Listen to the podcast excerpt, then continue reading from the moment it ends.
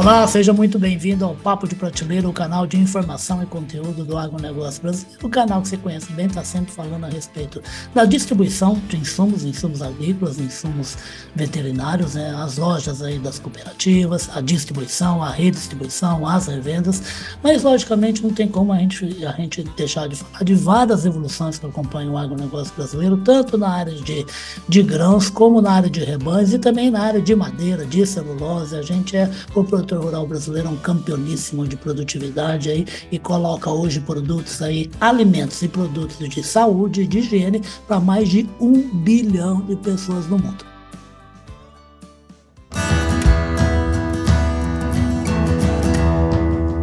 Podcast Papo de Prateleira a gente está sempre conversando com o patrocínio daqui, ó, da plataforma Agro Revenda. Essa aqui é a revista impressa e digital da sua plataforma, o único veículo e a bíblia da distribuição brasileira, que é esse setor importantíssimo que leva todas as soluções tecnológicas erguidas e pesquisadas na indústria para o cliente final de todo mundo, que é o lavrador e que é o pecuarista que está fazendo aí um monte de, de, de, material de carne, principalmente com gado, com suíno, com ave, com coelho, com peixe, com camarão, com várias coisas.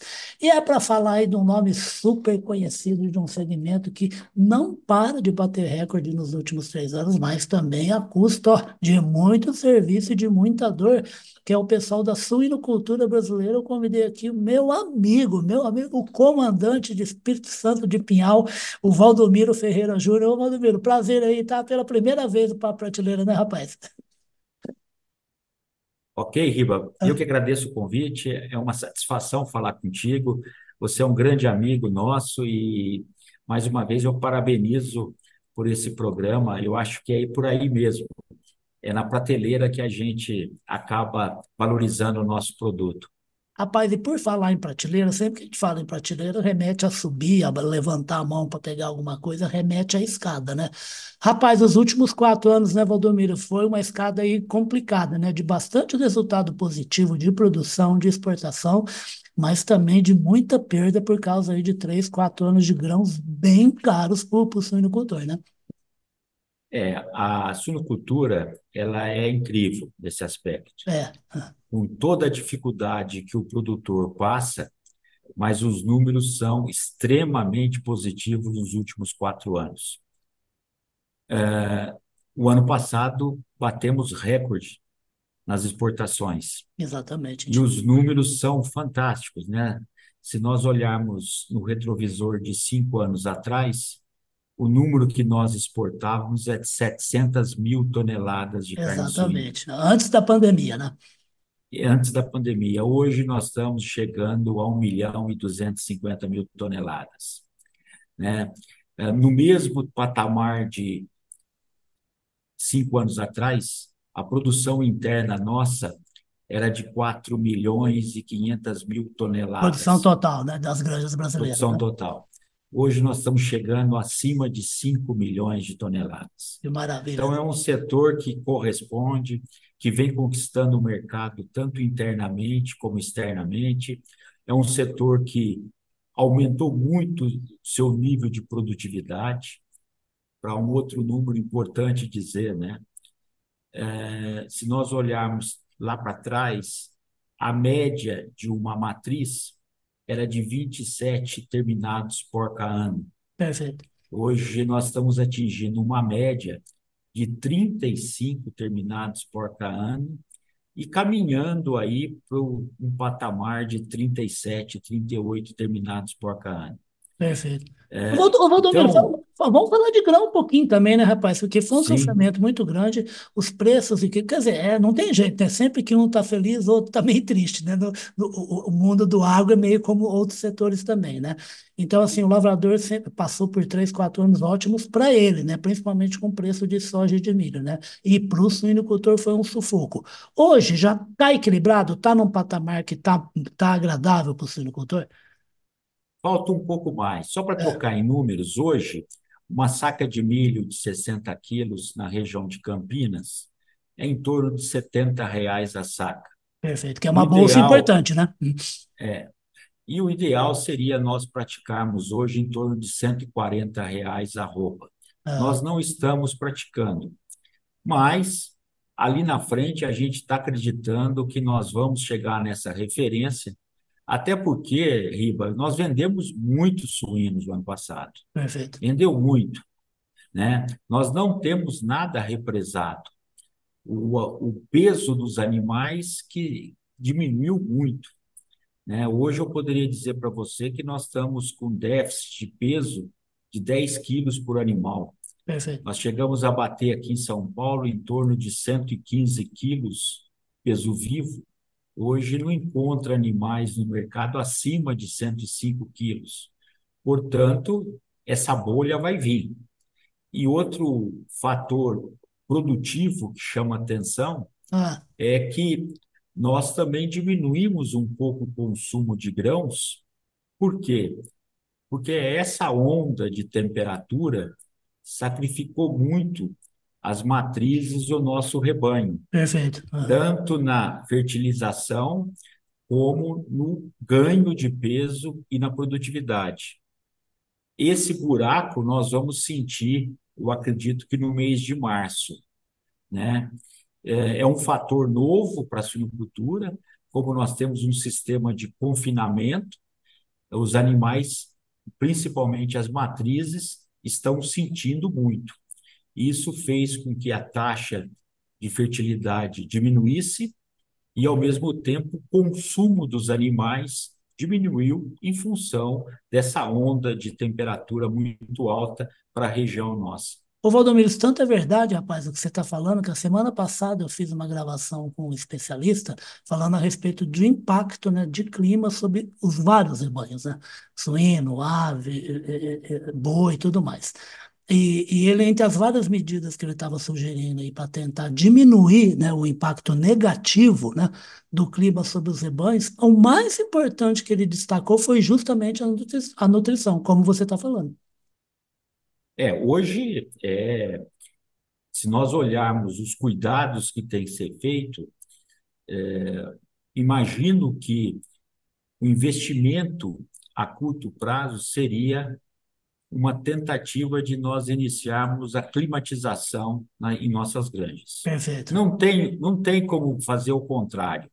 Já temos aqui em São Paulo hoje granjas com 100% de climatização Rapaz, e é uma maravilha, tendência. É uma Agora, tendência. não, não, não, não, é dinheiro demais, né, rapaz? Não é não?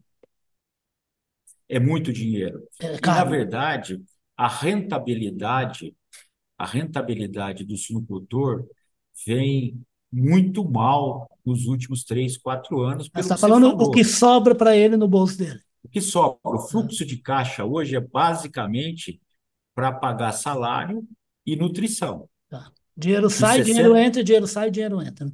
é. Ah, mas por que que está investindo?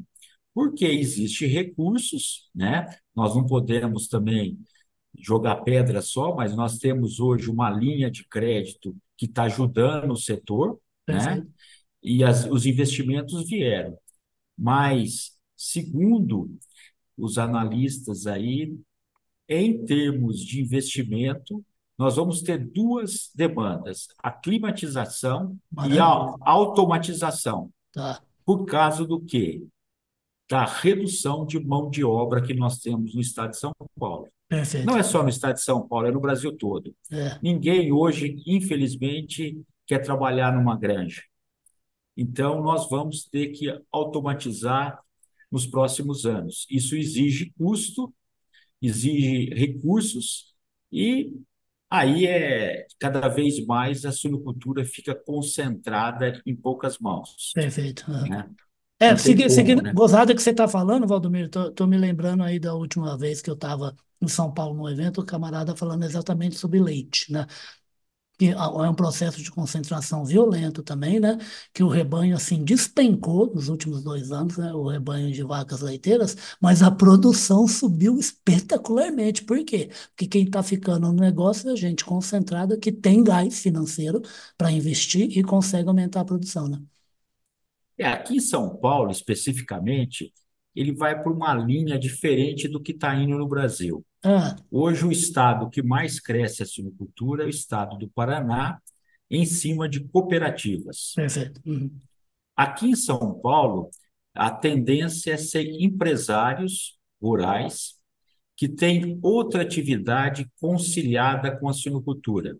Perfeito. Principalmente, por que, que eu acredito no setor? Porque é, nós vamos ter hoje a suinocultura de São Paulo com a segunda renda, não só de carne, mas de adubo orgânico através da biofertilização. Exatamente. É, isso vai ser uma renda, tanto para energia como para adubo orgânico. Na energia é uma isso, coisa espetacular, né, Valdomiro? Espetacular. É. Isso acredito que é, nós já temos algumas experiências aqui em São Paulo, na área de energia, na região de Itu, e já temos algumas experiências consorciadas com outra atividade, que é a citricultura. Perfeito. O importante é dizer que a cada o americano, a cada três copos de suco que ele toma, dois são do Brasil. Sim, é, o Brasil é campeoníssimo, né? E nessa, e nessa projeção, vamos supor, uma granja hoje na região de Brotas usa os dejetos de suíno através do biodigestor para fazer um adubo orgânico para fazer fertirrigação nos pés de laranja. Perfeito. E melhora a produtividade e melhora também a qualidade do produto final que é exportado. Hoje já tem contratos, Riba, de citricultores de três anos para frente. Já vendeu a sua produção três anos para frente. Maravilha. Mostrando que o Brasil, no aspecto do agronegócio, é fantástico. Né? E, financeiramente é super sustentável nessa atividade. Né? Sim. Eu acredito que uh, o mercado ele é soberano. Na questão dos produtores de grãos, hoje nós temos uma visão bem diferente. Eu acredito que nós precisamos do produtor de milho, Sim. Precisamos do produtor de soja, porque são a base da nossa alimentação. E, na verdade, lá atrás eles perderam muito dinheiro. Agora ganharam muito dinheiro e estão capitalizados. O ideal seria que, a médio prazo, nós pudéssemos ter uma equação que mantivéssemos tanto o produtor de milho como o produtor de suínos em atividade. Essa curva heterogênea que, a, que como você bem disse, né, quando perde um, o outro ganha. Quando ganha, fica uma gangorra que a gente fica sempre na instabilidade. É. Mas, por um outro lado, né, o mundo quer grãos. E o Brasil vai se despontar, né? não tem como. Né? O, o mundo quer carne. Eu não sei se você tem esse dado, mas nós estamos saindo do quarto lugar como maior exportador e indo para terceiro. É mesmo? Já alcançado é, nós... ou vai ser esse ano?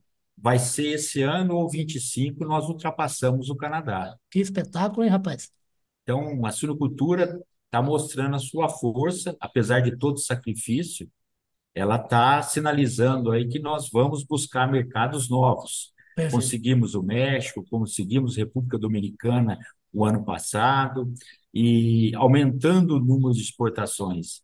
O Brasil, até o momento, exportava para 80 países, Riba. Hoje, eu acredito que 24, 25, nós vamos chegar a três dígitos. Nós vamos exportar para mais, mais de 100 países. Que maravilha, isso é, é muito bom. É uma maravilha nesse aspecto, né? Nesse aspecto nós somos, estamos prontos. Tá. Até porque os... Pois não. Não, é, não, deixa eu te falar, para você até continuar falando, que a gente rabiscou aí, falando a respeito do estado de São Paulo, né? Eu queria dar mais uns números aqui para a audiência aqui do Papo de Prateleira, né, gente? São Paulo tem, uma, tem características muito especiais no mundo da suinocultura, né? O, o Valdomiro vai me corrigir se eu falar bobagem aqui, né? São aproximadamente aí 73 mil matrizes, né? tecnificadas, quer dizer, é, é suinocultura de ponta. Vou até pedir para ele, para ele, se ele puder falar quantos, quantos, isso são matrizes de quantos produtores aproximadamente, mas ele não é, não está nem entre os cinco ou entre os quatro maiores produtores.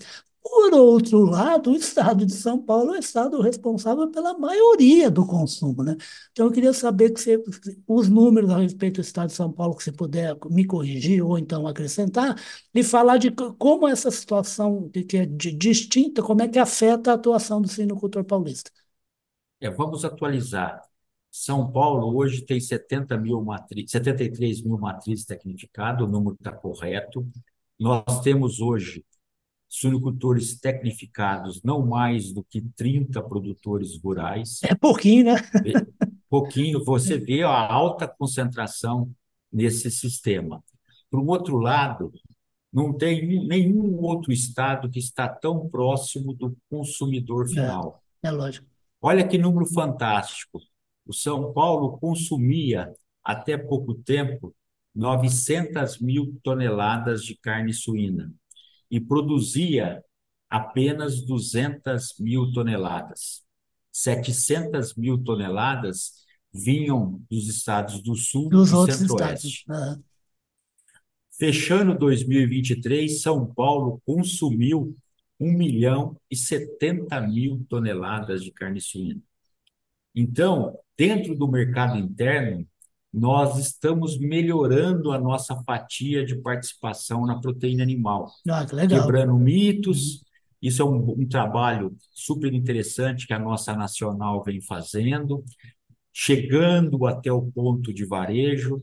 E como é foco de vocês, a distribuição de carne suína tem melhorado muito, Uma coisa boa. né?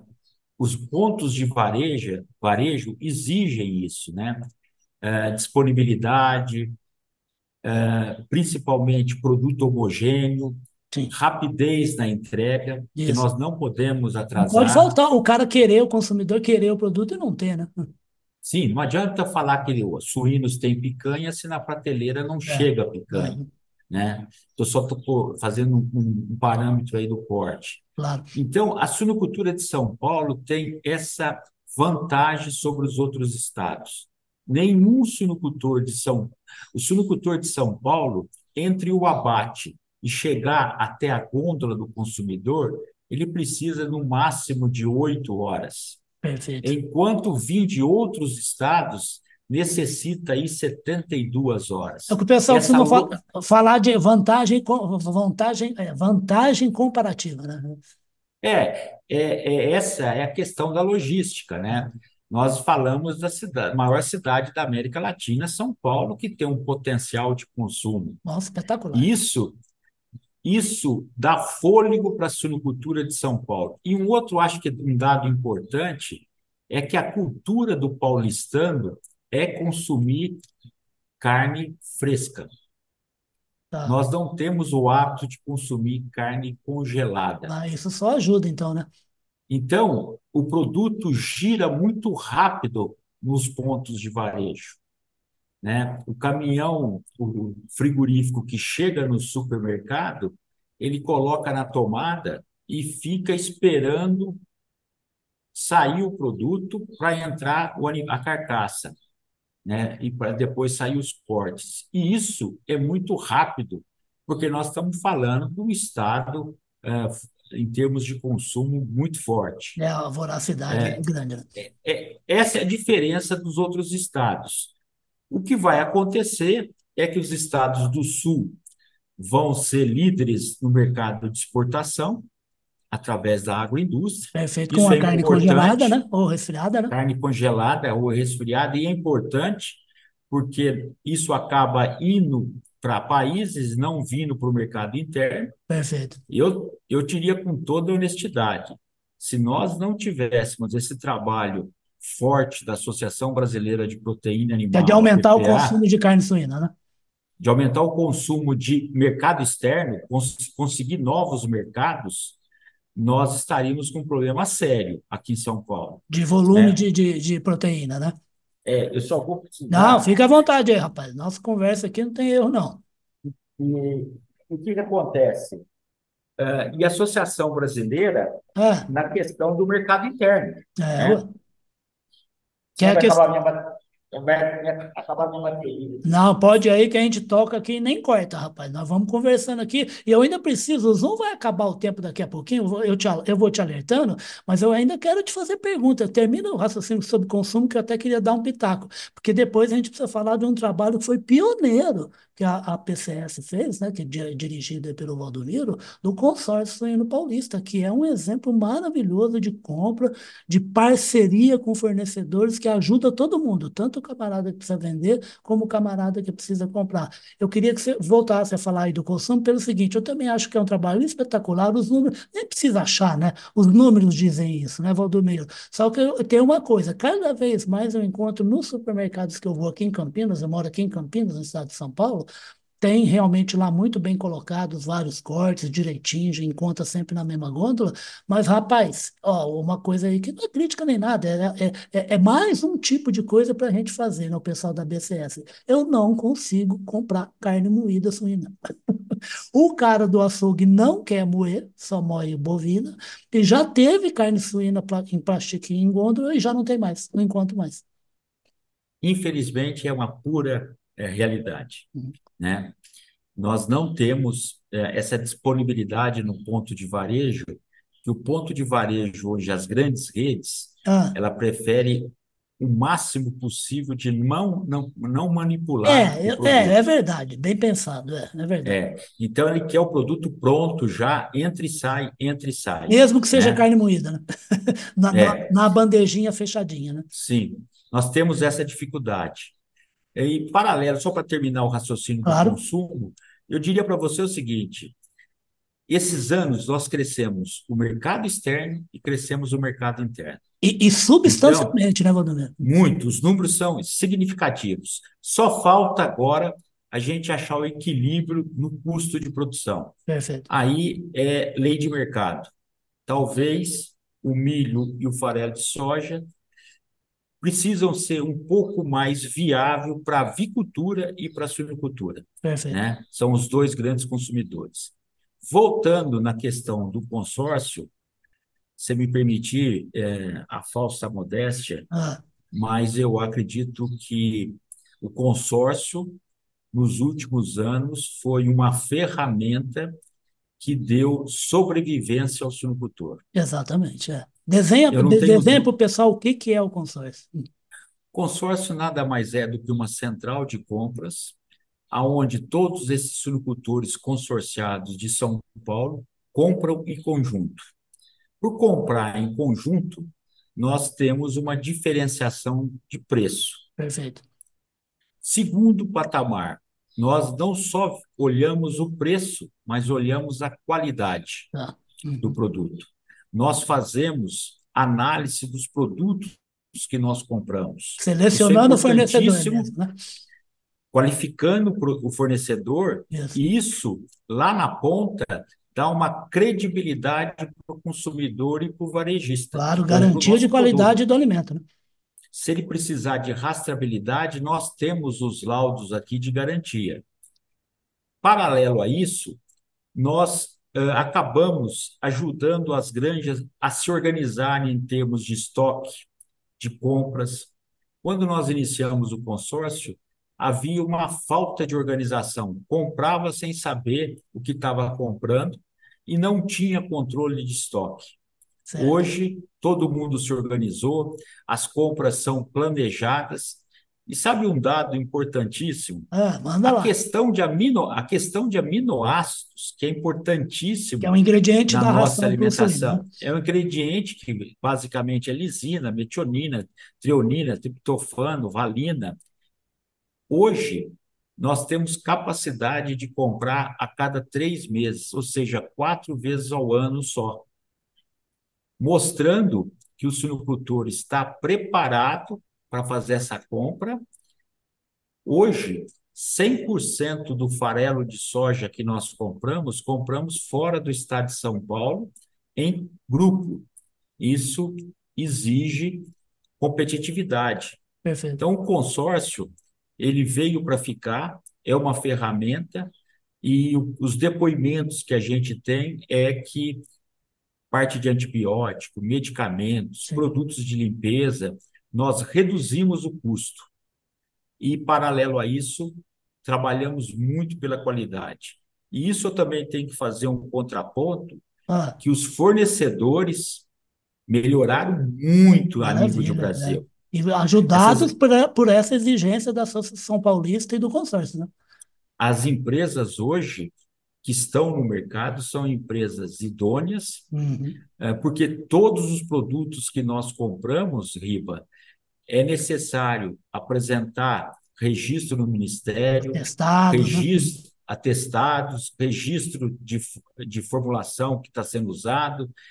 E eu diria para você o seguinte: isso nos traz uma tranquilidade que nós podemos, a qualquer momento, mostrar ao consumidor final que ele está consumindo uma carne suína com sustentabilidade, principalmente na nutrição. O consórcio faz essa lição de casa. Que maravilha! Isso é importante para você como consumidor. Você que está acompanhando a gente é um produtor rural, um executivo de uma indústria, é um homem da distribuição, mas é, antes de tudo, um consumidor, como eu sou, como o Valdomiro é. A única coisa que a gente quer é pagar por um alimento que nos faça bem, que faça bem para o nosso organismo e ser espetacular para todo mundo.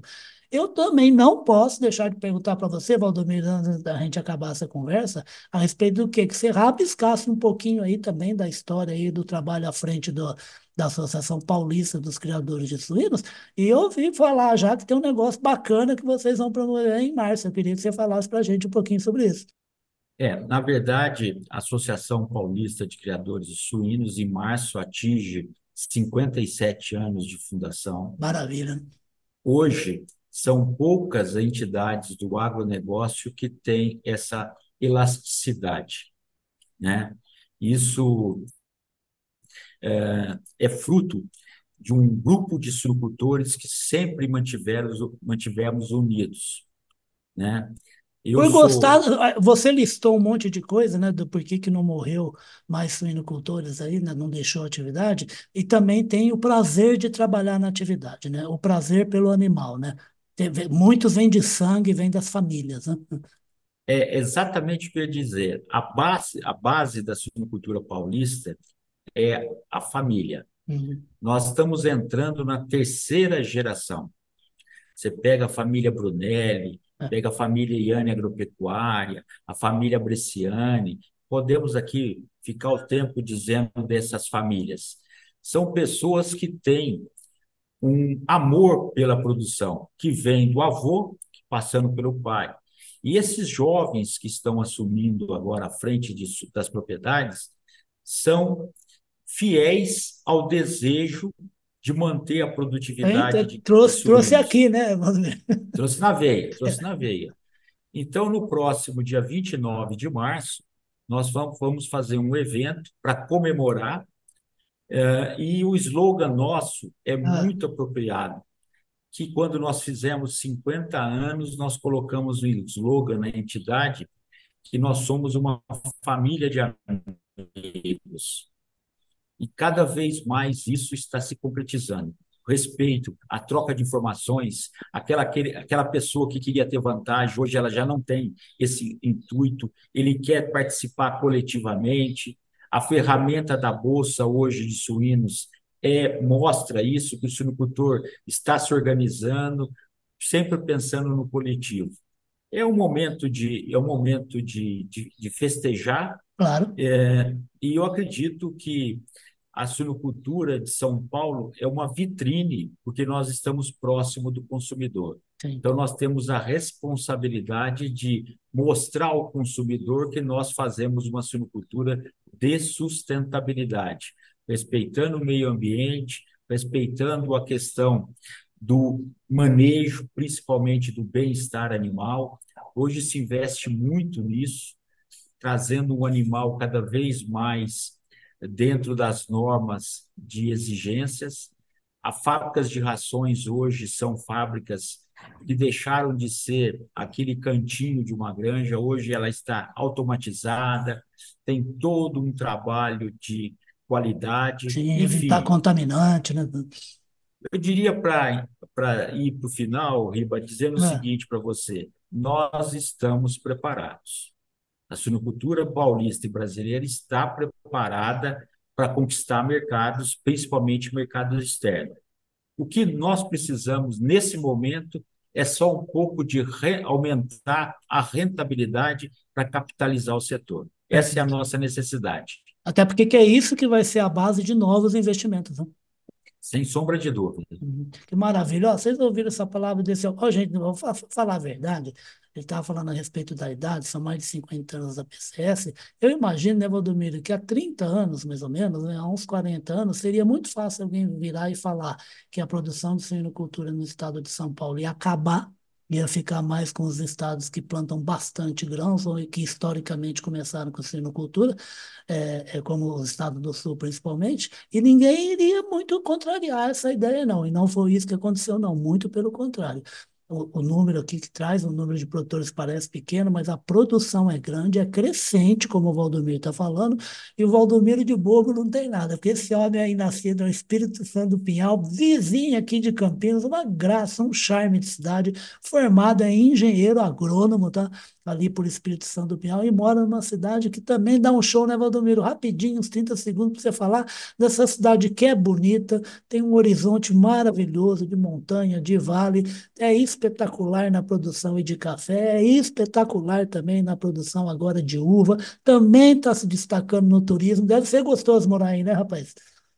É uma delícia. Nós é. estamos no pé da Serra da Mantiqueira. É muito Temos legal. clima temos clima, temperatura agradável, temos água potável, é, enfim, é uma cidade pequena, mas ela abraça muito turista hoje. Tendo oportunidade, venha conhecer Espírito do Pinhal, que vale a pena. Está no circuito, entrando no circuito das Exatamente. águas, no circuito das malhas. Nós estamos quase que mineiros. Nós estamos a 12 quilômetros de sul de Minas, Isso. mas estamos muito próximo a Campinas, não mais do que 90 quilômetros. Venha saborear o café, saborear os vinhos, que o agronegócio hoje que manda na economia pinhalense, como manda basicamente em todas as cidades é, do interior paulista. O interior paulista é fantástico. É, é né? verdade. Produção de boi, produção de frango. Hoje você vê o que se faz hoje com a avicultura, é fantástico. Cafeicultura, leite, enfim o agronegócio paulista é muito forte. Esse graças, estado... Pode graças falar. a esse produto, graças a esse produtor, esse Exatamente. produtor que está passando para a sua família a sucessão e cada vez mais a gente percebe que essa juventude que vem vindo tem um amor pela, pela terra e não abre mão dessa terra ser produtiva. Isso que é o mais importante. Nós tiramos da terra o máximo de produtividade. Maravilha. Isso com tecnologia e conhecimento. Informação, ciência e sustentabilidade. Tira tudo isso, cria emprego não só com o produto, cria emprego com o turismo, como lá, lá em Espírito Santo do Pinhal, aí na uva, o pessoal vai ver como é que planta uva, como é que colhe, como é que transforma em vinho. Quer dizer, assim, isso vira cultura, isso vira emprego para quem é do turismo. É, o agronegócio brasileiro dá para a gente falar em uns dois séculos sem parar. Eu queria agradecer demais a presença do meu amigo, do meu amigo Valdomiro Ferreira Júnior, presidente da Associação Paulista dos Criadores de Suíno, presidente do consórcio suíno paulista, e já deixar o convite para ele voltar mais uma vez antes do evento lá em março. Evento de março que eu não só vou, faço questão, como vou agarrar no pescoço do Carlão, meu chefe, meu amigo, para estar tá lá também, para dar um abraço em quem produz alimento para o povo brasileiro. Eu que agradeço, Iba, mando um grande abraço. Uh, o Carlão, a última vez que ele me entrevistou foi num clube do Leitão. Exatamente e chegamos à conclusão que nós tínhamos um amigo em comum, ah. que era o filho do Alborguete. Isso, o grande Gucci. o grande Gucci, que, Gucci, que é amigo de todos. É, mando um abraço e eu acompanho vocês. E, e, e o agronegócio também só tem essa força porque vocês, como imprensa, levam o melhor do agronegócio. Exatamente. O, a pessoa urbanista que moram nos grandes centros precisam conhecer o que, que é um agronegócio.